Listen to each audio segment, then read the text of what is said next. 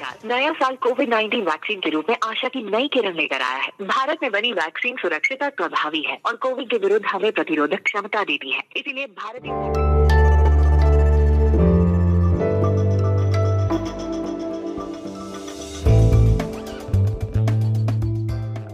Das Politikteil, der wöchentliche Politik-Podcast von Zeit und Zeit Online. Herzlich willkommen, liebe Hörerinnen und Hörer, beim wöchentlichen Politikteil, dem Podcast von Zeit und Zeit Online. Mein Name ist Eliana Grabitz, ich bin Politikchefin von Zeit Online in Berlin. Und ich bin Tina Hildebrand, ich bin Chefkorrespondentin und sitze auch in Berlin. Ja, schön, dass wir uns mal wieder hier treffen, Eliana. Normalerweise bist du ja hier mit Marc oder ich mit Heinrich. Aber diese Woche haben wir Frauen das Ruder übernommen. Genau. Das ändert aber gar nichts daran, dass wir hier eine Stunde lang mit einem Gast über ein Thema sprechen. Und diese Woche wollen wir über ein Land sprechen, das wie kaum ein anderes mit Träumen verbunden ist, mit Klischees und momentan mit ganz, ganz großen Sorgen.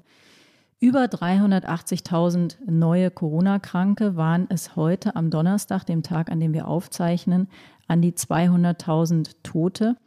Und nachdem Indien zu Beginn erstaunlich gut mit Corona fertig zu werden schien, hat das Virus das Land, das 1,4 Milliarden Einwohner hat, nun umso brutaler im Griff. Bettelt, borgt oder stehlt, das sagt nicht etwa der örtliche Mafiaboss, sondern das oberste Gericht des Landes und es geht um Sauerstoff, der fehlt in den Krankenhäusern und zu dramatischen Szenen führt. Vor Krankenhäusern oder auf der Straße sterben Menschen. Viele schaffen es gar nicht mehr in die Kliniken hinein. Und ähm, alle, die von dort berichten, beschreiben eine apokalyptische Lage. Und darüber wollen wir diese Woche sprechen. Wir wollen aber auch darüber sprechen, was das mit uns zu tun hat. Das ist nämlich eine ganze Menge. Ja, Tina und unsere Gast diese Woche kennen viele von unseren Hörern schon. Das ist Jan Ross. Er ist Politikredakteur bei der Zeit, bei der gedruckten Zeit. Und er war schon zweimal hier zu Gast im Politikteil. Ich konnte ihn nur hören. Wir kennen uns nämlich persönlich noch gar nicht. Und ich freue mich sehr, dass wir uns jetzt hier heute kennenlernen. Jan Ross ist nicht nur ein hervorragender Kenner von Großbritannien, sondern er war, was ich zum Beispiel gar nicht wusste, auch fünf Jahre lang Korrespondent der Zeit in Indien. Herzlich willkommen, lieber Jan. Ja, ich freue mich sehr. Genau, und bevor wir mit Ihnen sprechen, ähm, wollen wir uns gemeinsam anhören, was eine Kollegin uns direkt aus dem Land berichten kann. Das ist Padma Rao. Sie arbeitet als Autorin für die Zeit und hat in dieser Woche auch einen großen Artikel äh, für die Printausgabe geschrieben.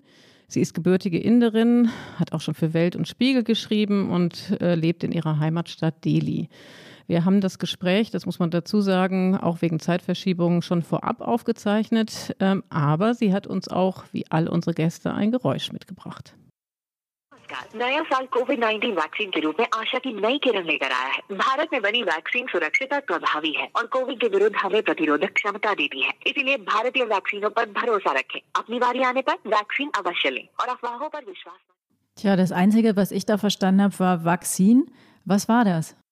Das ist eine öffentliche Mitteilung des indischen Gesundheitsministeriums äh, und das hört man Tag ein, Tag aus. Das hört man immer, wenn man eine Telefonnummer anwählt, also egal ob eine Festnetznummer oder eine Handynummer.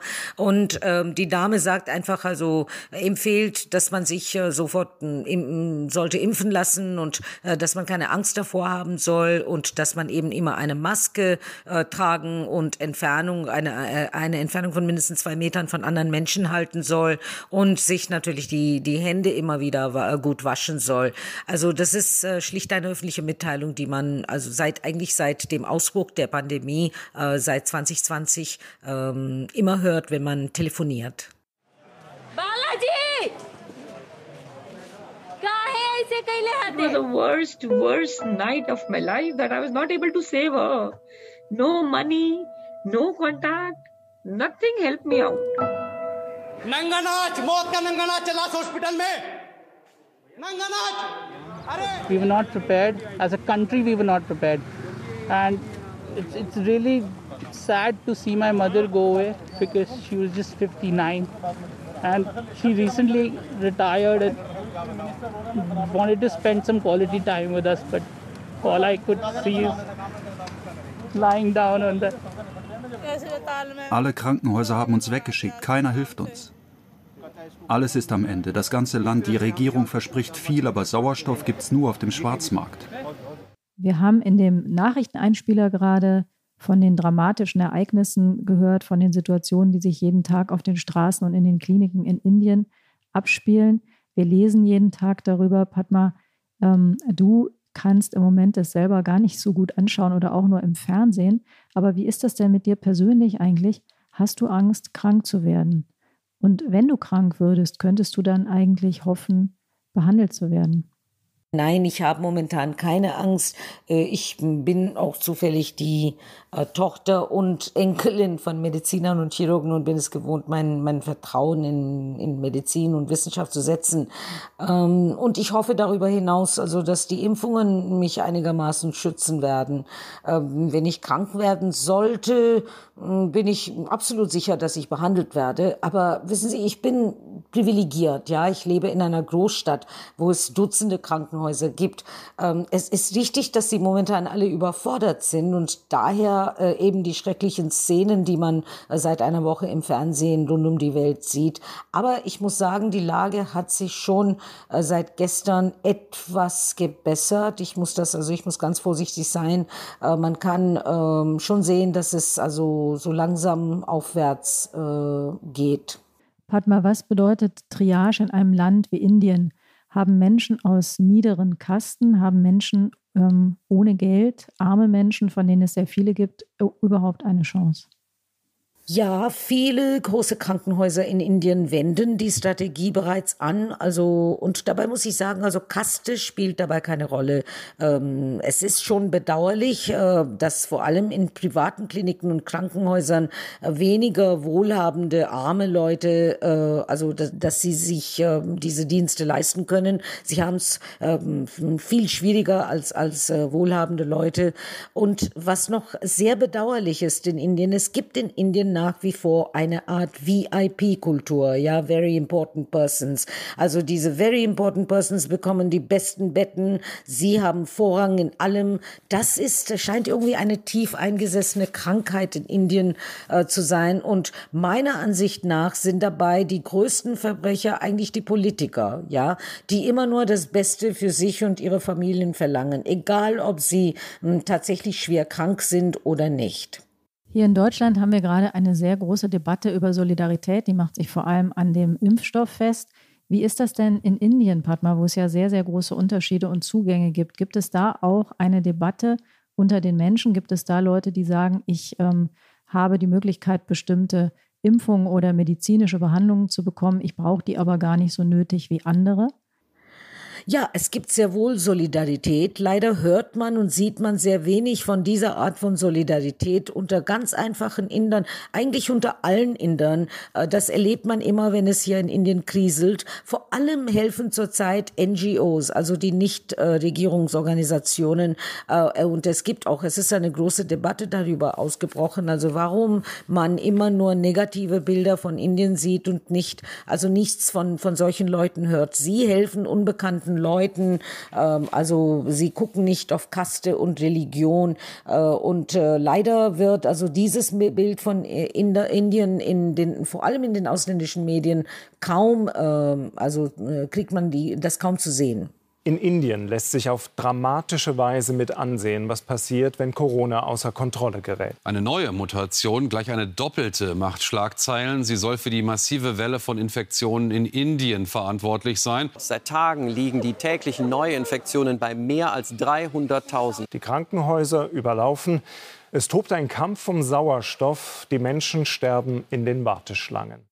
Ja, Padma hat gesagt, ähm, was man im Moment bei uns teilweise nicht hört. Jetzt haben wir gerade noch mal gehört, was bei uns ankommt als Nachrichten.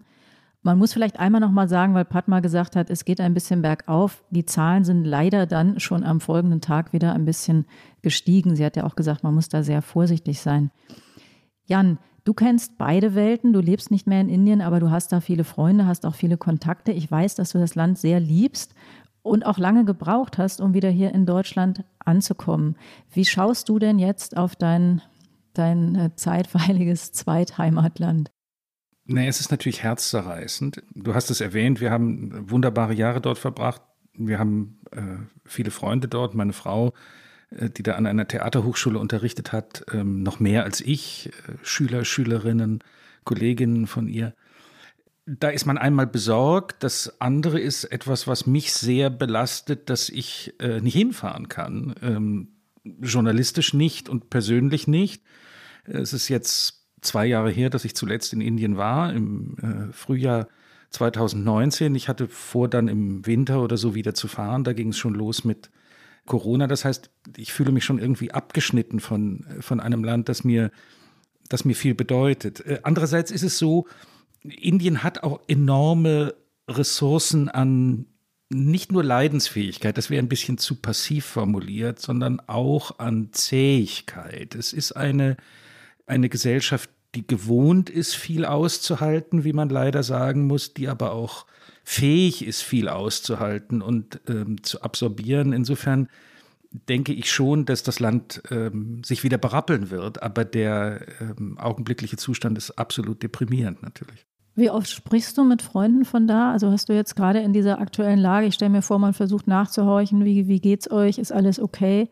Anrufen und, und Zoom ist das eine, dann ist es aber natürlich, wie das bei jedem so ist, wiederum muss ich sagen, meine Frau dort aktiver als ich, kann man natürlich vieles auch auf Social Media verfolgen. Die Inder auch untereinander verständigen sich in hohem Maße über Social Media, was praktische Tipps angeht. Also wo gibt es Sauerstoff, äh, wo sind Kliniken weniger ausgelastet und so. Das alles läuft in WhatsApp-Gruppen und, äh, und über Facebook und so weiter. Es ist ja keineswegs so, dass das Land ähm, äh, abgeschnitten wäre. Aber trotzdem dieses Gefühl, vor Ort zu sein, das ist erst das, was einem wirklich ein Bild von der, von der Lage vermittelt. Ich kann im Grunde genommen nicht sagen, dass ich mir wirklich vorstellen kann, was da jetzt abgeht. Jan, du beschreibst ein sehr spannendes Phänomen, das in vielen Ländern eine Riesenrolle spielt, diese Vernetzung durch die sozialen Medien. Ist das denn ein Netz, das dann auch alle beinhaltet oder ist da auch wieder jeder in seiner Bubble unterwegs oder sind da, haben an diesen praktischen Tipps auch ärmere Menschen dann teil? Das sind natürlich Bubble, also WhatsApp ist natürlich ein Medium, das im Prinzip über Gruppen funktioniert. Ähm, also insofern ist der, ist der Bubble-Charakter da quasi eingebacken. Es ist natürlich auch so, dass die Fähigkeit, sich, sich äh, der modernen Informationstechniken zu bedienen, auch bis zu einem gewissen Grade eine Klassenfrage ist. Andererseits muss man sagen, dass ähm, nicht nur das Mobiltelefon, sondern auch Smartphones in der indischen Bevölkerung inzwischen relativ weit verbreitet sind, deutlich über die traditionelle Mittelschicht hinaus. Man muss übrigens dazu sagen, Mittelschicht ist immer so ein bisschen so ein Euphemismus, wenn wir von Mittelschicht sprechen, was wir Mittelschicht nennen, das ist in Indien eine kleine Oberschicht. Ne? Aber die Penetration mit, mit moderner Kommunikation, äh, der, die Nutzung des Internets ist inzwischen doch weit über diese Schicht hinaus gedrungen. Sie hat noch nicht jeden erreicht. Wenn man auf dem Land unterwegs ist, sieht man noch viele ähm, Mobiltelefone, die keine Smartphones sind aber es ist keineswegs mehr äh, auf die Elite äh, begrenzt und die Nutzung der sozialen Medien schon gar nicht. The situation in India is beyond heartbreaking. We have been spending sleepless nights since uh, last one week. I mean, we, at times we feel like crying because we are not able to help patient properly. We are only getting assurance from the system, no oxygen. Ja, wir haben eben gehört, ähm, zuletzt Takim Haider, das ist der Chief Medical Officer des Pentamed Hospitals in Delhi.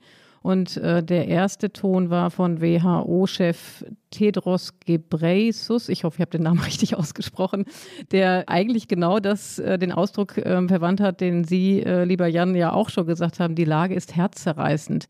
Warum ist denn aus Ihrer Sicht die Lage so eskaliert, wie sie eskaliert ist? Eigentlich schien es ja am Anfang relativ gut zu laufen. Und man muss ja auch sagen, ähm, Indien ist ein im Vergleich sehr, sehr junges Land. Also der Altersdurchschnitt liegt da bei 28 Jahren. Ist das möglicherweise ein Grund dafür, dass es am Anfang relativ passabel lief? Ja, das ist jedenfalls eine der wesentlichen Vermutungen, die, äh, die man hat. Ähm, tatsächlich ist es so, dass die Inder durch die erste Welle im vergangenen Jahr vergleichsweise gut gekommen sind. Äh, es gab ja eine massive, damals eine massive Intervention äh, der Regierung, einen praktisch totalen Lockdown, einen relativ kurzen, aber sehr harten ähm, Lockdown über dessen Weisheit gestritten wurde und auch gestritten werden muss, weil er schwere ökonomische Folgen vor allem hatte. Äh, darüber können wir vielleicht auch gleich noch ein bisschen was sagen. Der aber möglicherweise doch so äh, bremsklotzartig gewirkt hat. Und dann ist es in der Tat so gewesen, dass man in der demografischen Struktur Indiens, also dieser relativ äh, jungen Bevölkerung, einen Grund dafür gesehen hat, dass trotz zahlreicher Infektionen die Hospitalisierungen und die Todesfälle sich in relativ überschaubaren Grenzen hielten. Ob das die ganze Erklärung ist, weiß man nicht so richtig. Man muss ja in Rechnung stellen, ja, viele junge Leute, andererseits ein Gesamtgesundheitszustand der Bevölkerung, der deutlich schlechter ist als in den reichen westlichen Ländern. Also es hätte eigentlich auch Faktoren gegeben, die für eine, für eine höhere Mortalität äh, sprechen. Also ganz verstehen wir nicht, was in dieser ersten Welle passiert ist. Es hat aber eine möglicherweise leichtfertige Annahme danach eingesetzt, dass doch sehr viele Inder das Virus bereits gehabt haben und man relativ nahe an der Schwelle der Herdenimmunität stehen könnte. Also das, glaube ich, hat beigetragen zu einer gewissen Nachlässigkeit der Entscheidungsträger. Und jetzt stellt sich eben heraus, dass obwohl die erste Welle eben viele erfasst hat, sie offenbar eben viele, viele, viele auch nicht erfasst hat. Von Herdenimmunität kann keine Rede sein. Und man hat eben diesmal keine Lockdown-Maßnahmen mehr ergriffen, was auch damit zusammenhängt, dass der erste Lockdown eben eine, vor allem für, für Leute in der sogenannten informellen Wirtschaft, was in Indien ein riesiger Sektor ist, also Leute, die praktisch von Tag zu Tag als Tagelöhner auf Baustellen, in der Landwirtschaft und so weiter arbeiten, desaströse Folgen hatte. Die sind Leute, die eben darauf angewiesen sind, täglich rauszugehen. Das wollte man nicht nochmal machen, nehme ich an. Und daher hat man diesmal eher zu wenig getan. Jan, du hast das jetzt äh, gesagt, dieses Tagelöhnerwesen. Ähm, das, das, klingt irgendwie so abstrakt. Also wenn man mal da war, man, kannst du noch mal ein bisschen beschreiben, wie das wirklich ist? Also was das heißt? Das ist ja ein Problem in vielen anderen Ländern auch, dass im Grunde, abgesehen davon, dass Homeoffice sowieso nicht geht, also nicht rauszugehen heißt, nicht überleben zu können. Kannst du es noch mal ein bisschen erzählen? Ja, die sogenannte informelle Wirtschaft, wie das bei den Ökonomen heißt, spielt in Indien eine gigantische Rolle. Es handelt sich um hunderte von Millionen Menschen, die nicht nur nicht in einem Büro oder an einem irgendwie modern ausgestatteten Arbeits Industriearbeitsplatz arbeiten, sondern die gänzlich ohne vertragliche Regelung arbeiten. Der äh, Mann, der an der Straße Gemüse verkauft, die Frau, die in einem Haushalt kocht oder putzt, der Guard, die, die, die, Wachperson, die unten am Eingang äh, einer, eines Grundstücks oder einer, einer Liegenschaft steht, zig Millionen Menschen in der Landwirtschaft, alle diese Leute haben keine Arbeitsverträge, keine Sozialversicherung, keine Konten, keine Bankkonten. Ihre gesamte wirtschaftliche Existenz findet durch Cash und durch sehr kurzfristige Arrangements statt. Ähm, äh, in Delhi ist es so, dass morgens ähm, Männer vom Land in die Stadt gefahren werden mit Lastwagen, sich an irgendwelchen Sammelstellen versammeln und dann kommen Leute, die Arbeitskräfte für die Baustellen suchen, täglich neu. Und am Abend gibt es dann was dafür. Und wenn man Pech hat, bleibt man stehen und wird nicht, hat keinen Job am Tag. Wenn man Pech hat, bleibt man stehen. Es ist schon so, dass am Ende jeder, jedenfalls in einer Stadt wie Delhi, das ist einer der Gründe, warum man dann doch dahin geht, vom Land weg. In der Regel wird man irgendetwas finden. Aber es ist prekär, es ist, äh, es ist, es ist nicht abgesichert, es ist unverlässig, es ist unregistriert. Dieses sind alles Leute, selbst wenn der indische Staat Geld genug hätte für Unterstützungsmaßnahmen, in solch einer Situation des Lockdowns, Kurzarbeitergeld oder so, dies sind alles Leute, die du gar nicht erreichst, weil du sie nicht lokalisieren kannst, weil sie in keiner Statistik sind, weil nicht eine Behörde irgendwie sagen kann, wir haben eine Liste und äh, jetzt ist eben Dilip Kumar dran. Und das hat in, in einer solchen Situation hat ein Lockdown eben ganz, ganz andere Folgen als in der ersten Welt.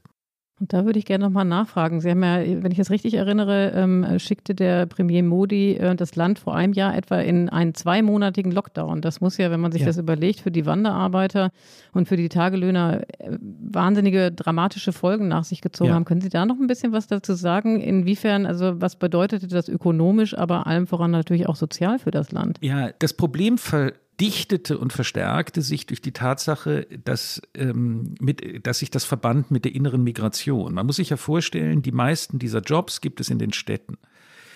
Die Leute kommen aber vom Land. Und in dem Augenblick, in dem der Lockdown äh, beschlossen wurde, hatten sie in der Stadt keine Möglichkeit mehr, äh, Geld zu verdienen. Das heißt, die völlig normale Tendenz war, nach Hause zu gehen, dort wo irgendein Verwandter in der Regel eine kleine Landwirtschaft hat und man hoffen kann, wenigstens irgendetwas zu tun zu finden und was zu essen zu finden, sodass man überleben kann. Und die Strukturen, die einen irgendwie halten, das ist ja eine, eine stark familien- und clanorientierte Gesellschaft. Das heißt, die Leute machten sich auf den Weg. Das war aber gleichzeitig verboten unter Lockdown-Bedingungen. Die Regierung hat dann viel zu spät. Es ist auch wirklich erstaunlich, aber über die Frage, wie es ist, Indien zu regieren, kommen wir sicher auch noch mal zu reden. Die, die, Regierung wurde gewissermaßen überrascht von der sozialen Realität ihrer eigenen Bürger und hat dann, dann hat man versucht, Sonderzüge zu organisieren und irgendwelche Busse, weil die Leute sich sonst einfach zu Fuß auf den Weg machten. Was man auch natürlich dann, obwohl es verboten war und man es eigentlich unter den Lockdown-Bedingungen hätte verhindern müssen, nicht wirklich verhindern konnte. Das war eine traumatische Erfahrung, die nur deshalb nicht im vollen Ausmaß gewissermaßen registriert wurde, weil das natürlich Leute sind, die das Bild der Öffentlichkeit, der, auch der indischen Medien, nicht in dem Maße prägen wie die urbane Mittelschicht. Also man sah das dann, wenn man in der Stadt lebte, natürlich im Fernsehen. Das sind aber natürlich Leute, zu denen jetzt jemand wie meine indischen Freunde oder Padma hat es ja selbst gesagt äh, in, in, dem, in dem Gespräch mit euch, das ist eine privilegierte Welt, die kann sich artikulieren. Das gilt natürlich für diese Leute in der informellen Wirtschaft nicht in dem Maße. Trotzdem haben alle gemerkt, dass dieser Lockdown traumatisch war und ich vermute, dass das dazu beigetragen hat, dass man jetzt solchen Maßnahmen ausgewichen ist, mit möglicherweise fatalen Folgen. Huge crowds, for instance, have gathered on the banks of the Ganga River in Haridwar for the second Shahi Snan of the Mahakumbh this morning.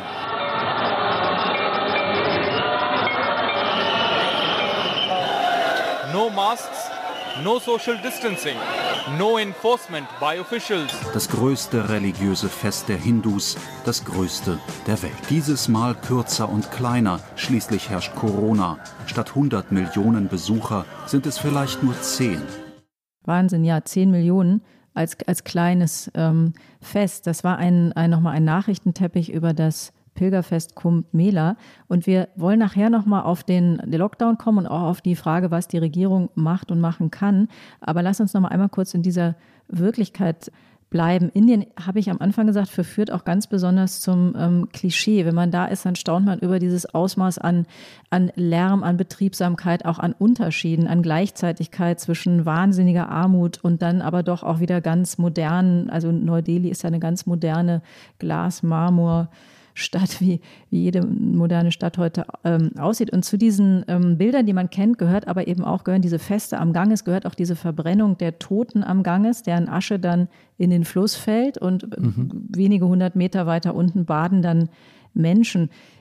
Ist das mehr Klischee oder ist das ein, ein, ernsthaftes Problem? Und welche Rolle spielen bei der Bekämpfung von so einer Pandemie in so einem Riesenland solche kulturellen Praktiken und spezifische Besonderheiten einer Gesellschaft. Nein, die Dinge, äh, Tina, die du erwähnt hast, sind durchaus keine Klischees. Das ist die Realität, auch dieses Aneinanderstoßen. Ich persönlich kenne kein Land, in dem diese, äh, der Philosoph Ernst Bloch pflegte gerne von der Gleichzeitigkeit des Ungleichzeitigen zu reden. Und das Indien ist wirklich der Ort, an dem man das ständig vor Augen hat. Du hast gewissermaßen Tausende von Jahren menschlicher Geschichte und auch äh, gesellschaftlicher Entwicklung immer gleichzeitig. Du hast die Programmierer von, von Bangalore, die da so ein zweites Silicon Valley darstellen, genauso wie diese tiefe und in gewisser Weise archaische Religiosität. Und so etwas wie dieses, was auch in der Einspielung äh, zu hören war, so etwas wie dieses, das ist eine Art religiöses eine Art religiöse Badezeremonie am Gang ist, diese Kumbh Mela. Das ist nicht irgendwie, das ist nicht Oberammergau, was in, sozusagen in so einer halb folkloristischen Weise konserviert wird, ähm, äh, jetzt bin ich wahrscheinlich irgendwem in Oberammergau zu nahe getreten, aber da ist es ja doch auch ein Fremdenverkehrsspektakel oder, oder wird als Teil des kulturellen Erbes äh, behandelt. In Indien ist das alles lebendige, gegenwärtige Religiosität wo man dann auch nicht so leicht sagen kann, ähm, wir sagen das ab. Äh, trotzdem ist es natürlich absolut fahrlässig, dass diese Dinge in dieser Situation äh, stattgefunden haben. Hier gibt es auch einen politischen Angle an der Sache. Es ist eben so, dass äh, nicht nur die nationale, zentrale Regierung in Indien, sondern auch viele Landesregierungen, was bei uns Landesregierungen werden, von dieser hindu-nationalistischen Partei des gegenwärtigen Premierministers äh, geleitet werden, die eben mit dem Hindu-Glauben, mit der Priesterschaft, mit den Interessen, das sind auch ökonomische Interessen, die hinter so einer Riesenveranstaltung stehen, eng verbunden sind. Und da gibt es einen Anreiz, solche Dinge eben eher durchzuwinken, als zu sagen, nee, das machen wir jetzt in diesem Jahr nicht. Und das ist eben auch äh, fahrlässig gewesen. Also diese kulturellen Faktoren gibt es, sie sind gleichzeitig oft mit politischen und ökonomischen Faktoren verknüpft. Das lässt sich nicht immer leicht auseinanderhalten. Und das hat eben in diesem Falle zu einem besonders potenten Gebräu gefühlt. Du hast diesen, dieses schlichte Stichwort Menschenmengen erwähnt. Und auch das ist natürlich eine indische Realität. Dies ist ein sehr, sehr dicht besiedeltes Land, vor allem in der Gangesebene äh, also diesem ganzen äh, nordindischen Gürtel, der sich äh, dann nach Osten hin bis Kalkutta erstreckt, ein, ein sehr, sehr dicht besiedeltes Land. Es ist aber auch eine Kultur, in der physische Nähe einen hohen Stellenwert äh, genießt. Es ist eine Welt, in der man eher aneinander ranrückt, als auseinandergeht. Wenn, wenn Sie in Indien sozusagen einen Zug steigen, bei uns sucht man das leere Abteil. Das ist in Indien nicht automatisch so. Sie suchen eigentlich eher das Abteil, wo es jemanden gibt, mit dem man reden kann. Und man, äh, man kommt auch, man wird auch leichter ins Gespräch gezogen, auch mit Fragen, die unser einem unter Unbekannten, äh, unter Fremden als indiskret vorkommen. Das heißt, die ganze Programmierung geht schon eher in Richtung mehr Nähe, mehr Austausch herzustellen. Und das sind alles Faktoren natürlich, die dann so ein bisschen äh, wahrscheinlich in Finnland äh, eben ein bisschen anders sind und dann die Pandemiebekämpfung dort etwas leichter und in Indien deutlich schwieriger machen. Aber das ist total interessant. Also erstmal geht es mir ja so, wenn ich Ihnen so zuhöre, Jan, dass ich wahnsinnige Lust aufs Reisen kriege und das wahnsinnig genieße, irgendwie über das Politikteil mit Ihnen so ein bisschen so eine kleine, eine kleine Reise nach Indien machen zu können. Aber all das, was Sie gesagt haben, zugrunde gelegt, kann man das auch so ein bisschen in die Richtung drehen, dass man sagt, selbst wenn der Premier Modi gewollt hätte, dann, ähm, also jetzt wirklich einen strikten Lockdown nochmal zu verfügen, dann äh, wäre er in irgendeiner Weise dann auch vor den Massen kapituliert, vor dem Drang nach Nähe, wie Sie eben geschildert haben aber vielleicht auch einfach vor der Macht der religiösen Massenveranstaltungen.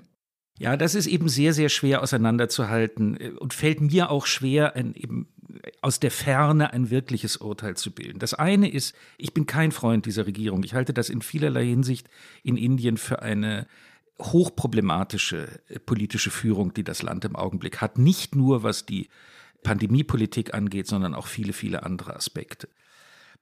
Das zweite ist, das gesagt, es ist irrsinnig schwer, Indien zu regieren. Dieses ist ein extrem kompliziertes, in hunderterlei Bruchstücke dann auch irgendwie zerfallenes, sehr diverses, äh, sehr diverses Land. Man muss dann aber einen dritten Schritt wiederum machen, dass man auch es sich mit den kulturellen und äh, Faktoren, gesellschaftlichen Faktoren nicht zu leicht macht und sagt, naja, bestimmte Dinge obwohl es so viele Menschen sind, äh, obwohl viele so arm sind und so weiter, bestimmte Dinge kann die Politik aber eben doch tun. Oder sie kann sie bleiben lassen. Also die Tatsache, dass in dieser Situation in Indien Wahlkämpfe, Landtagswahlkämpfe stattgefunden haben, vor allem in äh, Westbengalen, einem sehr, sehr wichtigen Bundesstaat, mit Massenveranstaltungen. Das ist eben etwas Unverantwortliches, denn und da kommt dann wiederum die Situation ins Spiel. Es ist eine Illusion zu sagen, wir machen diese Veranstaltung, große Kundgebungen und achten dann auf Social Distancing und Masken tragen. Das wird einfach unter diesen Bedingungen nicht funktionieren. Und hier ist eben, was solche Dinge angeht, ist der Premierminister schon ein Sünder, weil die Massenveranstaltung ist der Ort, an dem er seine Rhetorik die für ihn ein entscheidendes Mittel der politischen Kommunikation und sein Markenzeichen und sein Erfolgsgeheimnis ist, eben entfalten kann. Das heißt, man muss vermuten, wir haben keinen Einblick in seine inneren Denk- und Entscheidungsprozesse, aber man muss vermuten, dass sein äh, Bedürfnis, solche Kundgebungen abzuhalten und damit einen großen politischen Effekt zu erzielen und eine große politische Mobilisierung seiner Anhänger für diese regionalen Wahlen, dass die eben gesundheitspolitische äh, Überlegungen übertrumpft hat. Und das sind dann wiederum Dinge, da kann man nicht mehr sagen, ja, andere Mentalität und so weiter, sondern da ist es eben die Aufgabe verantwortlicher politischer Führung, solche Dinge nicht zu machen. Werbung Diese Woche in der Zeit? Die Bücher des Frühlings. 16 Seiten blühende Fantasie. Von gefährlichen Liebschaften, einer Flucht auf dem Mississippi und magische Erzählkunst. Das Literaturspezial zur Buchmesse in Leipzig. Die Zeit, Deutschlands größte Wochenzeitung. Jetzt am Kiosk oder direkt bestellen unter zeit.de/slash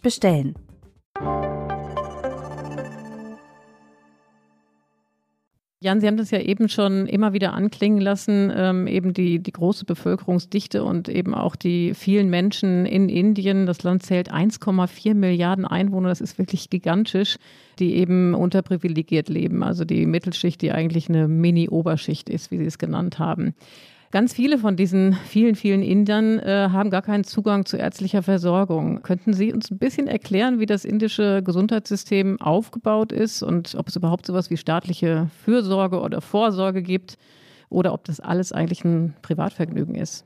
Da gibt es eine große Differenz zwischen ähm, dem, wie es auf dem Papier steht und der Realität. Also es ist so, das indische Gesundheitssystem ist etwas kompliziert, weil es auch so, das ist, das ist wie so eine, wie so Jahresringe bei einem Baum, kommt dann auch immer wieder was dazu. 2018 war, glaube ich, der letzte Versuch einer großen Gesundheitsreform, aber im Kern ist es so, dass die staatlichen Kliniken im Wesentlichen frei kostenfrei sind. Das heißt, es gibt eine staatliche Gesundheitsversorgung mit Krankenhäusern, die auch von den Armen mit niedriger finanzieller oder gar keiner finanziellen Barriere genutzt werden kann. Die nehmen dann meistens so kleine Gebühren für irgendwas, äh, wirklich mehr so pro forma.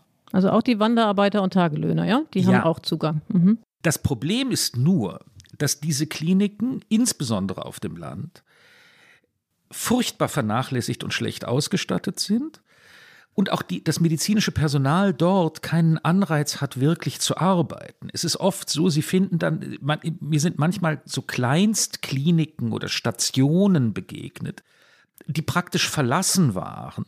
Da ist es dann öfters so, dass die zwei Ärzte, die da arbeiten sollten, oder die drei Schwestern oder so, dass die stattdessen lieber privat Geld verdienen in einer privaten Klinik oder indem sie zu Hause irgendwas machen, als zu ihrem äh, täglichen Job in dem staatlichen System zu erscheinen.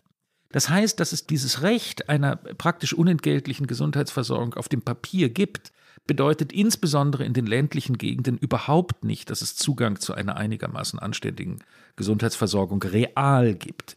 Abgesehen davon, dass viele dieser Klein- und Kleinstkliniken sehr schlecht ausgestattet sind, äh, keine Röntgengeräte haben, es keine Labordiagnostik gibt, teilweise auch wirklich äh, in einem entsetzlichen baulichen äh, Zustand sind. In den Städten ist es etwas anders. In den Städten sind, gibt es einige sehr gute staatliche äh, Kliniken. Das All India Institute for Medical Sciences in, in, in Delhi ist so ein Fall. Und es gibt sehr ein, ein zunehmend dichtes Netz von Privatkliniken, die allerdings alle wirklich sehr teuer und für Durchschnittsverdiener unerschwinglich sind. Das ist der Punkt, an dem diese letzte Gesundheitsreform anzusetzen versuchte. Da geht es darum, dass auch die Privatkliniken verpflichtet werden, eine bestimmte Quote von äh, Geringverdienern aufzunehmen und zu versorgen sonst wird ihnen sozusagen mit dem Lizenzentzug gedroht. Ich vermute, ich habe jetzt auf diesem Gebiet keine, das war dann auch gegen Ende meiner Zeit und ich habe danach da nicht, nichts mehr recherchiert. Ich vermute, es wird hunderterlei Wege geben, das zu umgehen und dann in Wahrheit doch nur die Wohlhabenden zu haben. Und wenn ich es richtig verstehe, auch vor allen Dingen würden die Leute davon profitieren, die sowieso in den Metropolen und größeren Städten wohnen. Ja. Das heißt, die, die auf dem Land sind, äh, die würden nicht in den Genuss kommen. Nein. In dem Zusammenhang nochmal die Frage, also Indien ist ja, das haben Sie ja gerade auch ähm, gesagt, mit Blick auf das Gesundheits-, also mit, die, äh, mit der Gesundheitswirtschaft, auch der Pharmabereich, IT, ähm, ist ja durchaus eine ähm, erstarkende Wirtschaftsmacht. Ähm, mhm. da muss man aber eigentlich die etwas gruselige Bilanz ziehen, dass der Premier Modi die letzten Jahre nicht genutzt genutzt hat, um möglicherweise sich auch ähm, so einzusetzen, dass die Gesundheitsversorgung auf dem Land verbessert wird, ja? Ja, es ist tatsächlich so, wenn man sich die Politik, äh, das war auch leider unter den Vorgängerregierungen von Modi bereits so, da gab es ja auch also das indische Wachstum ist ja eine Geschichte der letzten 20, 30 Jahre. Seltsamerweise oder eben vielleicht auch nicht seltsamerweise, die beiden Bereiche, die vor allem staatliches Handeln erfordern würden in Indien, also das Gesundheitswesen und das Bildungssystem, haben keine wirkliche Priorität, weder in der Mittelzuweisung noch in der effizienten bürokratischen Organisation der Staatsverwaltung genossen. Es ist relativ viel an physischer Infrastruktur gemacht worden. Straßenbau, Hochgeschwindigkeitszüge, auch in der industriellen Produktion, Förderung der Wirtschaft. Aber bei diesen beiden grundlegenden sozialen äh, Infrastrukturen, Bildung und Gesundheit, ist sehr, sehr wenig geschehen. Das finde ich spannend, Jan, weil du hast ja vorher Modi eigentlich so ein bisschen als ein Populisten geschildert. Ein Populist würde man ja denken, mhm. orientiert sich natürlich an der Menge der Bevölkerung, ja. aber das scheint ja ein Elitenpopulismus ja. zu sein, der sich an einer doch an einer kleineren Schicht orientiert. Ist das so? Und welchen Sinn macht das? Ja, das ist eine absolut zentrale politische Frage, für mich auch ein ungelöstes Rätsel. Modi, Modis Appeal beruht stark darauf, dass er kein traditioneller, sagen wir mal, feudal Aristokrat ist, wie sie eigentlich die indische Politik seit der Unabhängigkeit 1947 im Wesentlichen beherrscht haben. Modi ist jemand, der hat immer, das war in seinem ersten Wahlkampf ganz zentral, er hat sich immer dargestellt als Sohn äh, kleiner Leute. Er hat als, äh, als junger Mann auf einem Bahnsteig Tee verkauft, äh, an den Waggons entlang gelaufen äh, und den Leuten ihren Chai gereicht. Dass er von unten kommt, ist ein ganz starker ähm, äh, ein ganz starkes Argument für seine Wählerschaft gewesen. Ich persönlich bin verblüfft, obwohl ich ihn vieler Schweinositäten immer für, für fähig gehalten habe, insbesondere wenn es um, um Hetze gegen die muslimische Minderheit äh, geht, bin ich trotzdem verblüfft, wie wenig Rücksicht er auf die kleinen Leute der eigenen äh, Hindu-Mehrheit äh, zu nehmen scheint. Ich bin mir bisher noch nicht ganz sicher, wie das am Ende politisch für ihn ausgehen wird. Er hatte jedenfalls in der urbanen Mittelschicht in der Tat eine, eine fast äh, unerschütterliche äh, politische Hegemonie erreicht. Und das sind die meinungsbildenden Kreise. Das spielt schon auch eine große Rolle. Das sind die Stimmen dann, die in den, in den Medien auch im Vordergrund stehen. Trotzdem ist Indien ein Land, in dem vor allem die kleinen Leute wählen. Das heißt, es ist keineswegs so, dass man mit den Stimmen des, was wir jetzt Bürgertum nennen würden, oder so in Indien an die Macht kommen kann. Es ist, in Indien ist es eher so anders als in entwickelten Demokratien, wo die Wohlhabenden und Gebildeten wählen. Es ist in Indien eher umgekehrt. Die Wohlhabenden und Gebildeten wählen eher nicht, weil sie den Staat nicht brauchen. Die kleinen Leute wählen, weil sie den Staat wirklich brauchen. Äh, das heißt, ob es ihm, äh, ob es ihm gelingt, seine Popularität äh, zu erhalten, nachdem er mehrfach Sachen gemacht hat, äh, die für die Mehrheit der Bevölkerung nicht besonders angenehm sind. Das fing an mit seiner Demonetarisierung, wo er plötzlich die halbe Währung äh, entwertet hat. Das ist, glaube ich, eine offene Frage für seine politische Zukunft. Jan, du beschreibst ja Indien als ein Land, wo man denkt, das ist also sozusagen auch ein Beispielland für viele andere Länder in der Welt, wo wir Europäer so ein bisschen fassungslos hingucken über dieses ganze Ausmaß an, an Menschenmengen, über die wir gesprochen haben, an Unordnung, an Unbeherrschbarkeit, die sich da auftut. Du hast aber auch gesagt, es gibt diese kulturellen Praktiken oder diese, diese Besonderheiten darf man auch nicht zu so stark als Ausrede gelten lassen, dass Regierungen dann irgendwie gar nichts tun können. Wenn man jetzt mal ähm, sich eben die Frage stellt, Indien als ein eigentlich schon entwickelteres Land, wie kann man solche Länder regieren? Kann man die eigentlich in den Griff kriegen? Wie kann man da einen Griff dran kriegen? Oder kann man das immer nur so auf einem prekären Niveau ähm, versuchen, einigermaßen in der Spur zu halten? Vor allem, wenn man sieht, wie wir ja jetzt schon überfordert sind, wenn wir irgendwie mhm. äh, impfreihenfolgen umsetzen wollen oder so. Naja, in gewisser Weise ist es natürlich ein Vorteil, dass es solche Perfektionismus-Erwartungen, wie es sie dann in so einem Land wie Deutschland gibt, was Impfreihenfolgen angeht. Also auf sowas kommt man im indischen Kontext gar nicht erst. Und das die, die, die Erwartungen an den Staat sind natürlich viel, viel geringer als bei uns. Es ist eine Gesellschaft, in der der Staat schon mehr so im altmodischen Sinne als Obrigkeit gilt der indische Staat hat auch ziemlich ungebrochen die Unsitten der früheren Kolonialherren übernommen, äh, sagen, was den Umgang mit der eigenen Bevölkerung angeht. Der Staat ist für den normalen Inder die lokale Polizeiwache. Das ist gewissermaßen das, was wirklich überall hinreicht und das ist nicht immer eine angenehme Erfahrung. Also insofern ist auch ein bisschen die Frage, wie viel staatliche Effizienz will man eigentlich haben, wenn man nicht ganz sicher sein kann, wie wird sie dann mit den, äh, mit den Freiheiten der Bürger umgehen.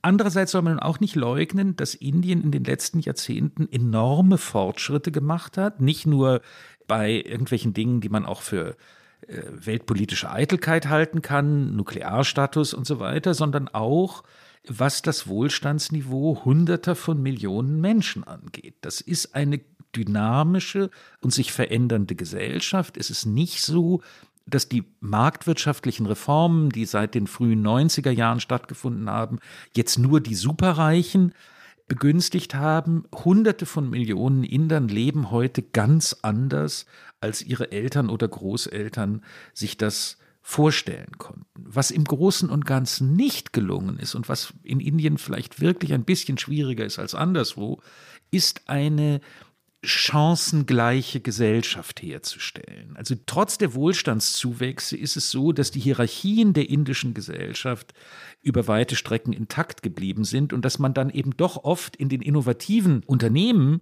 die ganz anders sind als diejenigen, die vor 50 Jahren Geld gemacht haben, die Söhne oder Enkel derjenigen findet, die vor 50 Jahren in diesen anderen Unternehmen Geld gemacht haben. Also die, eine gewisse Kontinuität der Eliten, die eben schädlich ist.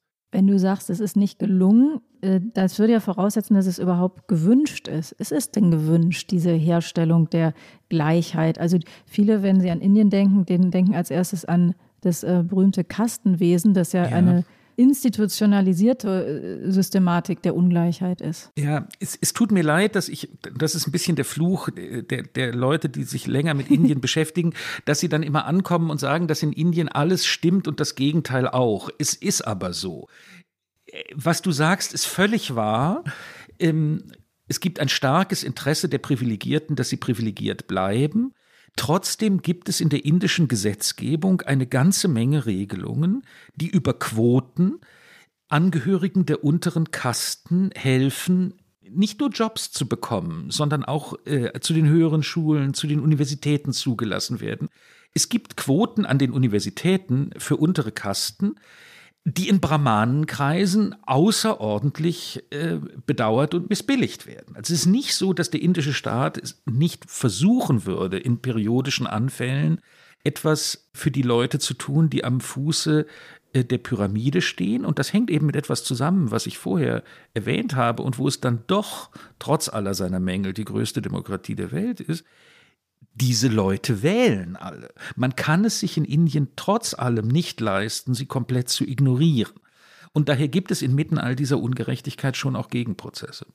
Wir haben jetzt ganz viel gesprochen darüber, wie dramatisch die Situation im Land ist, ganz viel über das Chaos gehört ähm, und auch über die schwierige Regierbarkeit des Ganzen. Jetzt im letzten Teil des äh, unseres Gespräches, äh, lieber Jan, würden wir gerne noch mal so ein bisschen die globale Perspektive öffnen und uns die Frage stellen, gut, es ist dramatisch, was in dem Land passiert, aber was hat das eigentlich für Folgen für uns, also für den Rest der Welt? Hat eigentlich das, was in Indien jetzt passiert, möglicherweise auch das Potenzial, die globalen Errungenschaften, die es ja doch schon gibt im, im, im Kampf gegen Corona, gegen die Pandemie, zu unterminieren? Das ist eine Variante, die sich auch in Europa durchsetzen könnte, insbesondere selbst dort, wo es die britische Mutation B117 schon gibt. Das heißt, es wäre auch für uns sehr besorgniserregend, wenn sich diese Variante in Deutschland verbreiten würde. Ja, das war Karl Lauterbach, das haben sicherlich alle an, de, an seiner Stimme erkannt. Er warnt eben vor den epidemiologischen ähm, Folgen des Ganzen, also der Ausbreitung der indischen Mutante. Es gibt aber auch noch eine andere Komponente, nämlich dass Indien anders als früher, früher war es, glaube ich, Deutschland, heutzutage die Apotheke der Welt ist. Also die meisten Arzneien und auch Impfstoffe tatsächlich von dort kommen.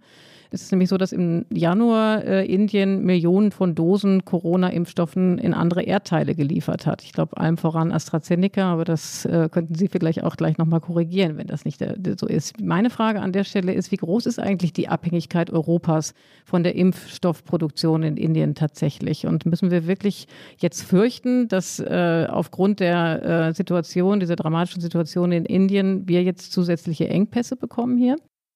Also da muss ich vorausschicken, dass ich überhaupt kein Experte für den internationalen Arzneimittelmarkt bin. Ich glaube das nicht, dass es Versorgungsengpässe für Europa ähm, geben wird. Es gibt bis zu einem gewissen Grad ein, ein, ein Problem für Großbritannien. Großbritannien, die ja in starkem Maße auf AstraZeneca äh, bei der Impfung gesetzt haben, in höherem Maße als die Kontinentaleuropäer, die bekommen dafür einen Teil ihrer Produktion, also ein Teil der Produktion, äh, die sie dafür verwenden, kommt aus Indien.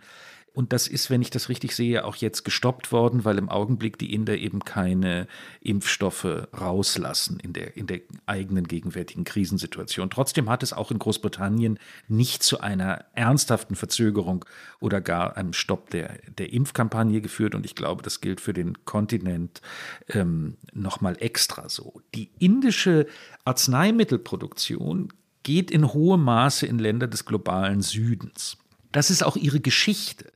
Seit den 60er Jahren ist in Indien eine pharmazeutische Industrie in größerem Umfang aufgebaut worden. Seit den 70er Jahren, Anfang der 70er Jahre, glaube ich, hat die indische Regierung damals unter Indira Gandhi eine Politik verfolgt, dass sie die westlichen Patentregelungen nicht in vollem Umfang anerkannt hat. Wiederum ist dieses, müsste man hier Expertenwissen haben, das ich nicht besitze. Es ist aber im Großen und Ganzen so, dass die Inder sich hier nicht als völlige Outlaws verhalten, aber eben bestimmte äh, Patentvorschriften, die im Westen üblich sind, nicht anerkennen, daher eine Großmacht gewissermaßen bei der Produktion von Arzneimittelgenerika geworden sind, also von wirkstoffgleichen Medikamenten, die im Westen patentgeschützt sind und in Indien dann zu einem geringeren äh, Gestehungspreis und auch zu einem geringeren Verkaufspreis hergestellt wurden, eine ganz große Rolle zum Beispiel in Afrika spielen. Also die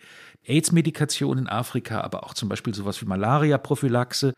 Diese Dinge kommen zu sehr, sehr großen Teilen aus indischer äh, Produktion und werden eben zu Preisen abgegeben, zu denen die Original ähm, die Originalmedikamente aus amerikanischer oder europäischer Produktion nicht verkauft würden.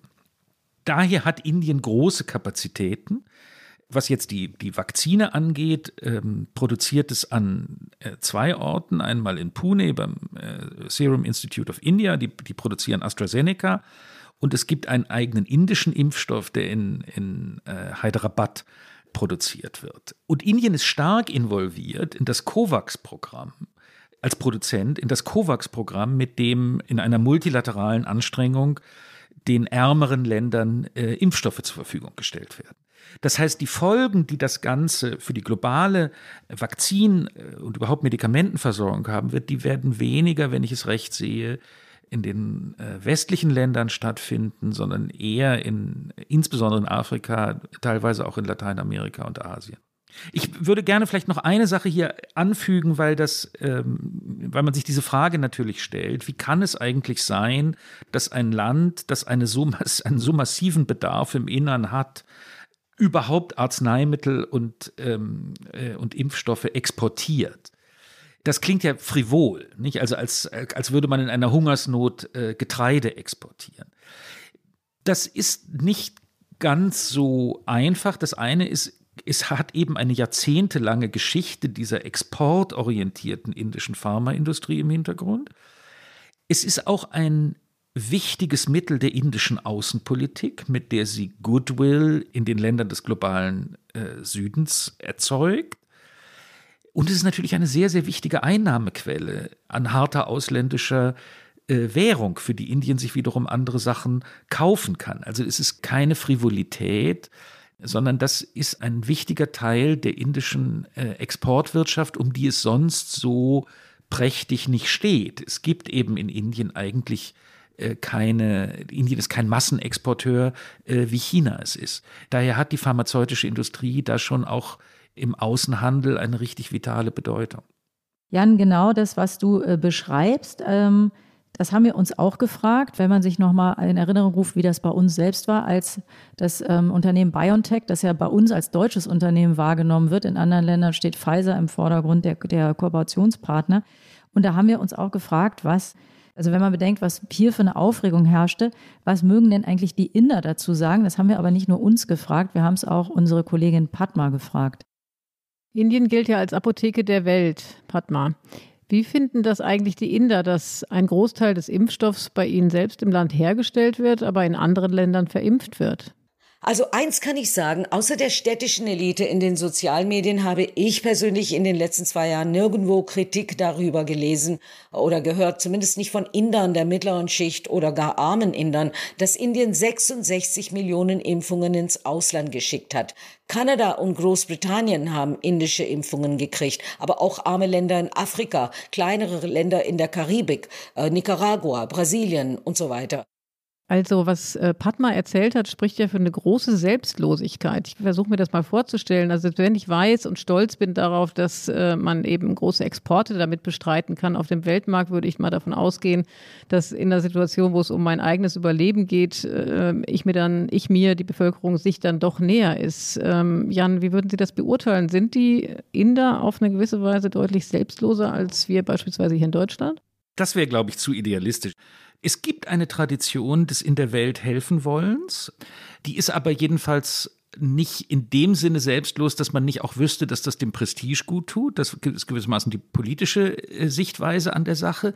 Es macht Inder auch oft stolz, wenn die Dinge, die sie tun, produzieren, für die sie stehen, in der Welt Geltung haben. Also denkt zum Beispiel an die irrsinnige globale Karriere von Yoga. Das ist etwas, was Inder sehr stolz macht. Und ich glaube, dass es auch ein bisschen bei dieser Arzneimittelgeschichte so ist. Es zeigt etwas über die Potenz des eigenen Landes, es zeigt auch etwas über den Goodwill des eigenen Landes.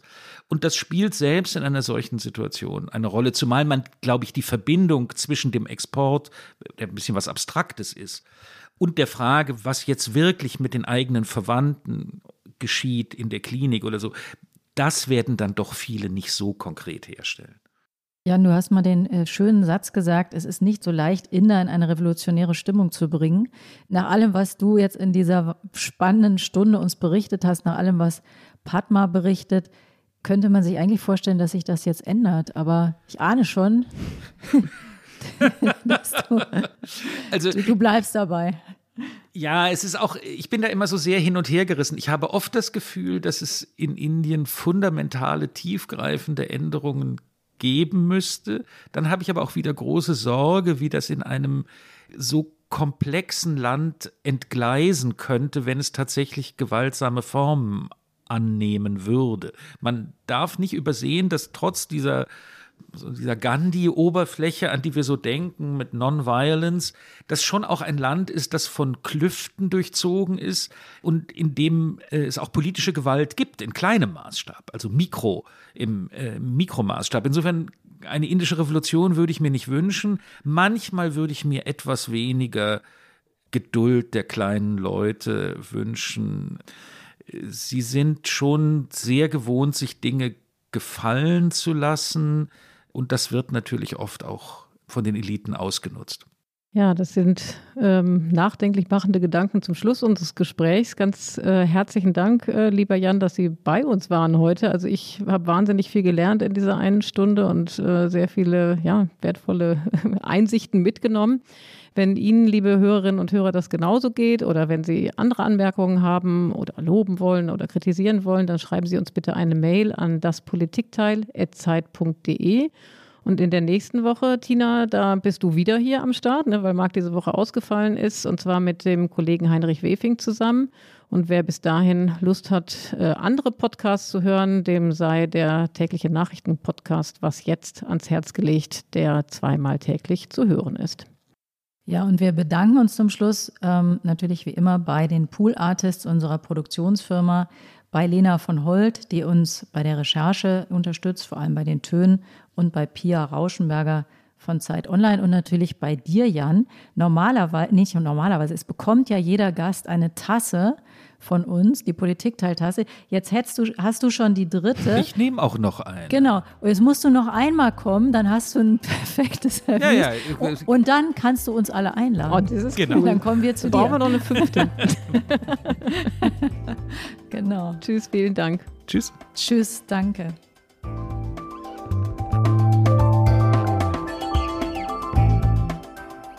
Das Politikteil ist ein Podcast von Zeit und Zeit Online, produziert von poolartists.de.